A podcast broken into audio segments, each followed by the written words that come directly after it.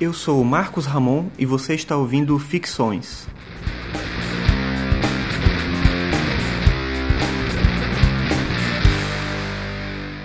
Esse é o episódio 22 e o tema de hoje é felicidade.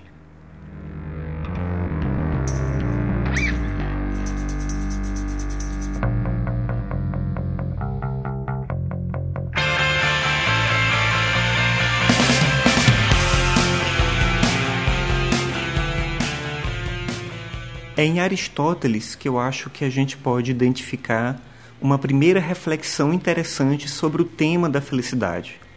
Na visão de Aristóteles, e isso está bem presente na obra Ética Nicômaco, a felicidade é a finalidade de toda e qualquer ação humana. Tudo que as pessoas fazem, independente do que seja, se faz por conta da felicidade.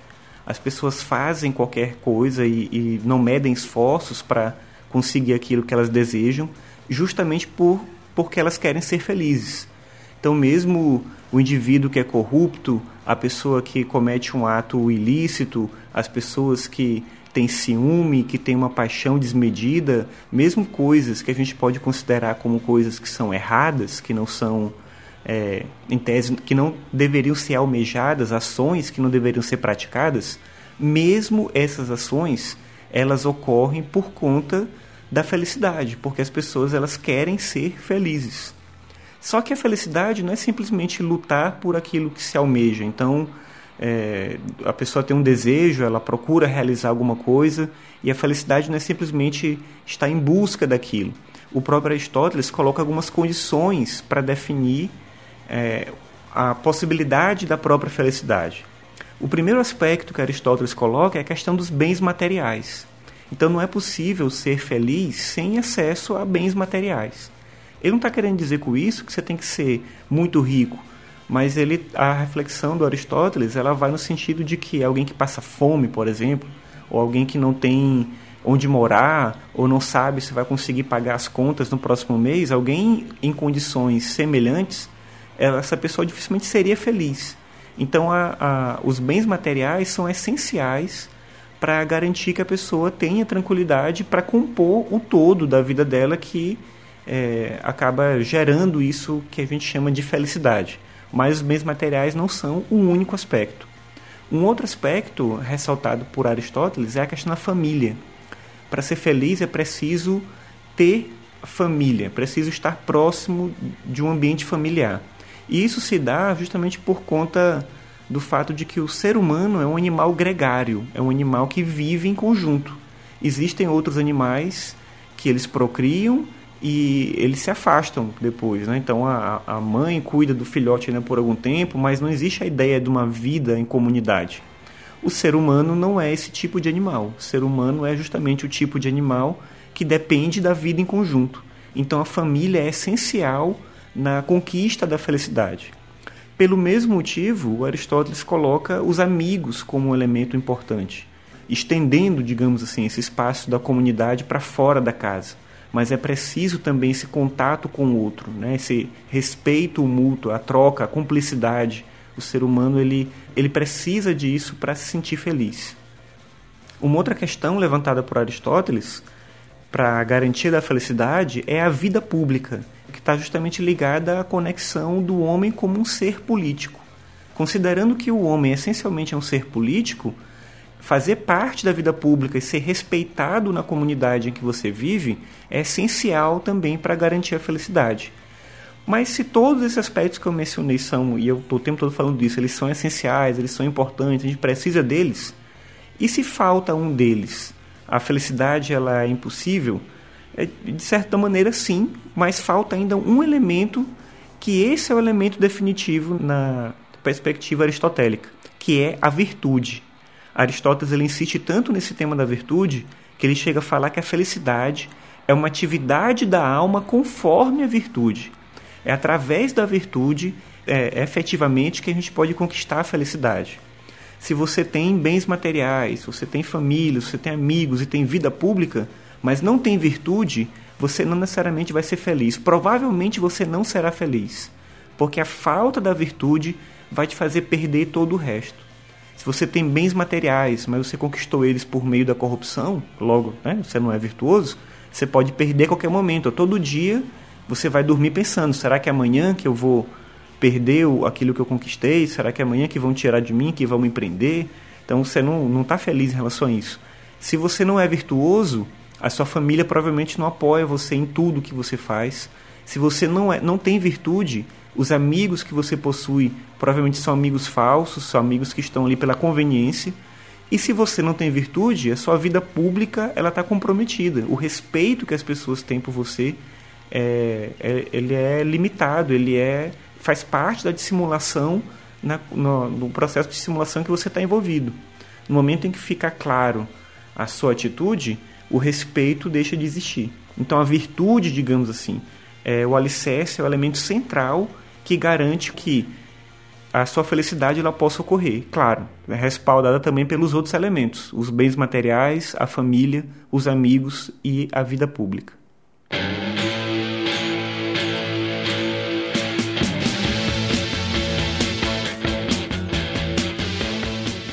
Mas uma outra questão que o próprio Aristóteles levanta no Ética Nicômaco é a questão de que a, a, a busca pela felicidade nos leva a buscar, a perseguir a ausência de dor e não exatamente o prazer. Isso é interessante se a gente pensar que a gente associa muito a felicidade com a conquista do prazer, com a realização do desejo.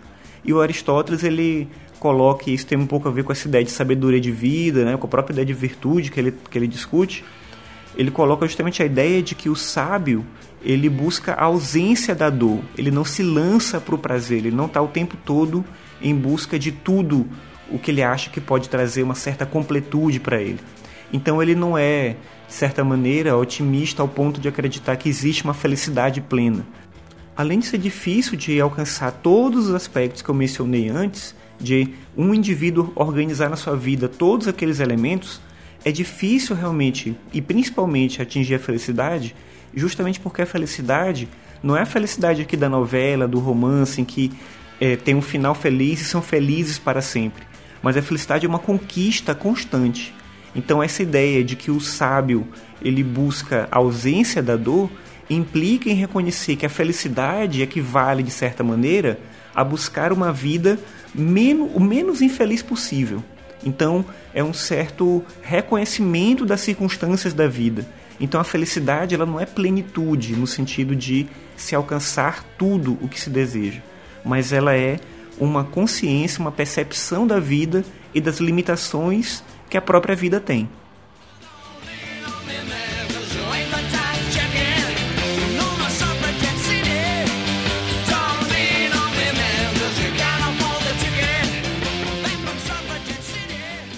Goethe, o escritor alemão, é, escreveu que a gente consegue suportar muitas coisas na vida, mas que pouquíssimas pessoas conseguem suportar uma sucessão de dias felizes.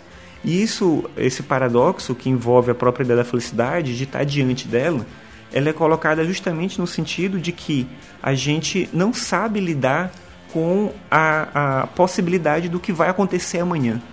Então, se você está vivendo uma circunstância que você considera que ela é de felicidade, aparentemente você não tinha que reclamar mais de nada, mas é interessante perceber como isso falha o tempo todo.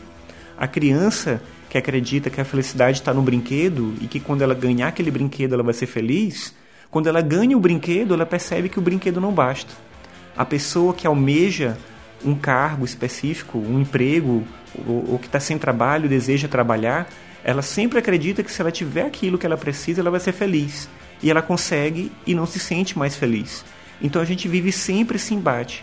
Quando a felicidade aparece, quando aquilo que a gente queria para atingir isso que a gente chama de felicidade chega, a felicidade parece que não basta.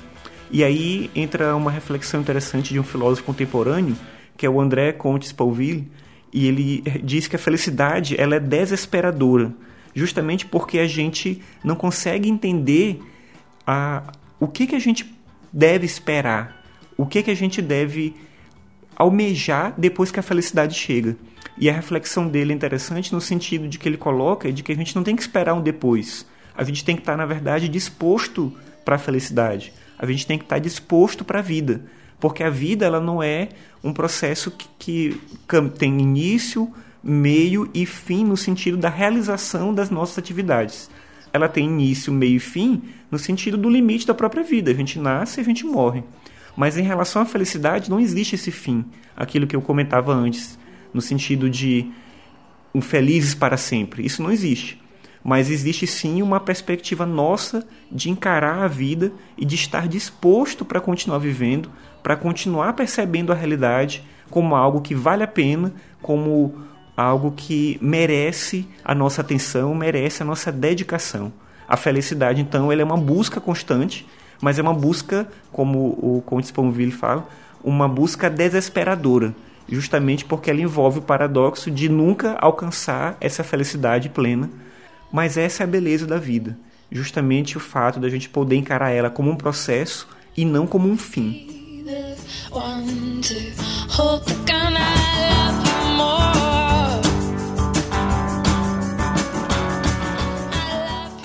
Obrigado por ouvir mais esse episódio. Esse foi o episódio 22 sobre felicidade. Se você achou interessante aqui as coisas que eu comentei no episódio, no post eu vou botar os links, é, deixar um, algumas indicações de leitura, então vou fazer isso. E você pode acessar o post lá no marcosramon.net barra podcast. Você acessa o site, lá tem todas as, as publicações, tem link para o meu blog, para as coisas que eu escrevo. Eu peço que se você gosta do podcast, você é, deixe um review no iTunes, deixe um comentário, marque lá, né, classifique o podcast para que mais pessoas possam conhecer esse trabalho. E no episódio 23, no próximo episódio, eu vou falar sobre a arte e a obra de arte. Para mim existe uma diferença entre as duas coisas aí, e é isso que eu vou explorar no episódio 23. É isso, até lá, obrigado pela atenção, até a próxima.